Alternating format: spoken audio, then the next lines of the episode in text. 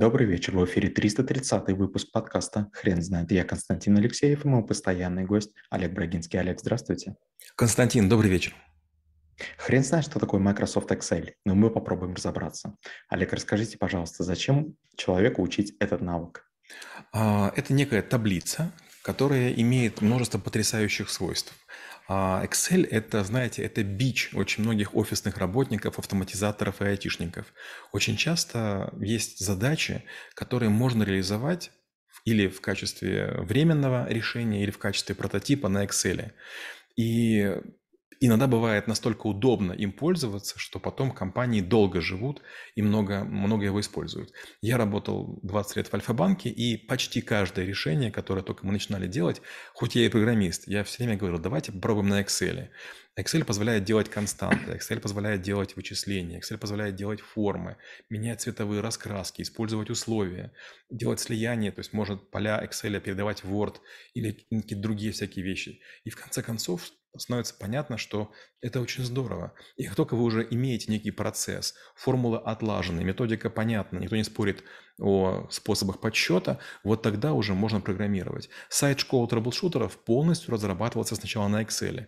То есть мы там подбирали цвета, мы подбирали размеры. И когда уже были полностью готовы, тогда мы очень быстро все перенесли, и это было крайне комфортно. То есть для прототипирования можно использовать Excel вполне.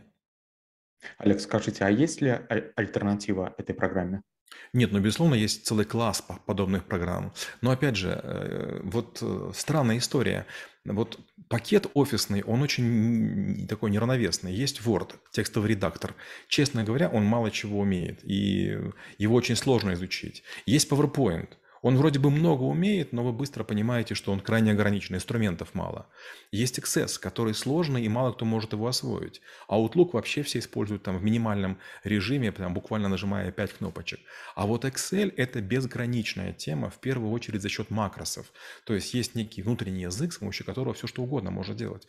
Вот прямо сейчас вышло несколько статей, мы написали их с Максимом Мухтаровым. Одна говорит о том, как можно отслеживать тысячи ссылок на чужих ресурсов. Мы на Excel написали макрос, который проверяет много разных ресурсов. YouTube, SoundCloud, а, подстер, э, разные сайты, и он сообщает, где какие лайки, где какие комментарии и другие всякие параметры, которые возникают у, всего. Это простой пример.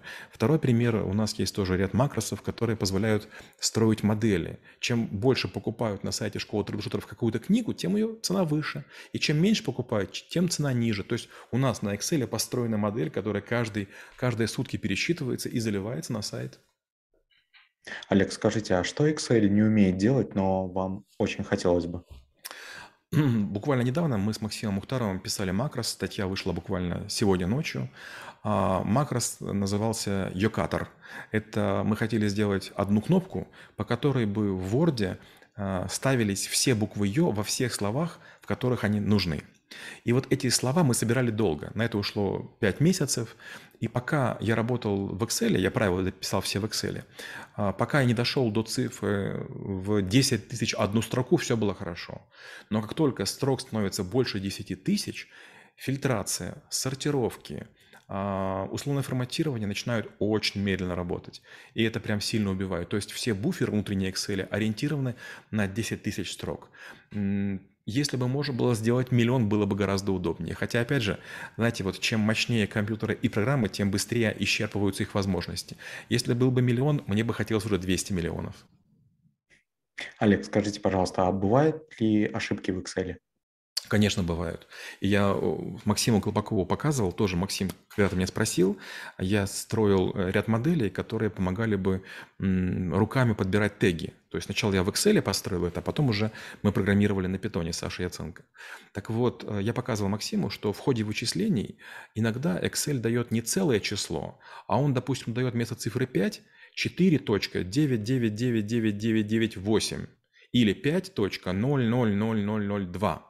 Получается, что Excel, хотите вы этого или не хотите, он действует не очень точно. Там есть такое понятие, как ряды. Иногда некие сложные вычисления производятся с помощью рядов. И в Excel есть настройка, сколько элементов ряда использовать. Если у вас сложные вычисления, и вам нужна высокая точность, вы, допустим, ставите 200 элементов ряда, будет чуть выше точность, но будет очень медленно работать. Или вам нужна прикидочная история, вы, допустим, ставите там 20 или 50 элементов ряда, тогда ошибки будут накапливаться, они могут привести к чему угодно.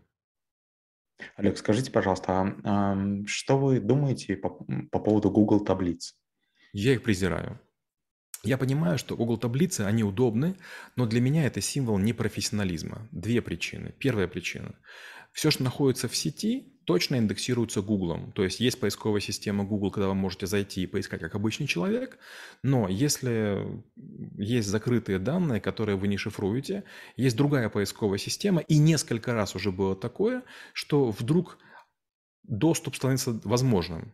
То есть почти каждые там два года такое возникает. И вдруг, а, допустим, там файлы с избирателями Москвы, Московской области оказались в доступе открытым, потому что якобы кто-то сбил настройки. Вопрос, но поезд шел через обычный Google интерфейс, это означает, что база данных просто помечена как не искать, не индексировать. Да, в любую секунду можно понимать, что есть люди, которые к этому имеют доступ. Это первое. Второе, макросы. Я не понимаю, зачем нужен Excel без макросов. Google таблицы макросы не поддерживают. Третье. Google таблицы, они ориентированы на то, чтобы работать с разными типами устройств, и андроидами, и, и так далее, и так далее. Поэтому у них крайне убогий функционал. То есть я вообще с трудом понимаю, кто может работать с ними.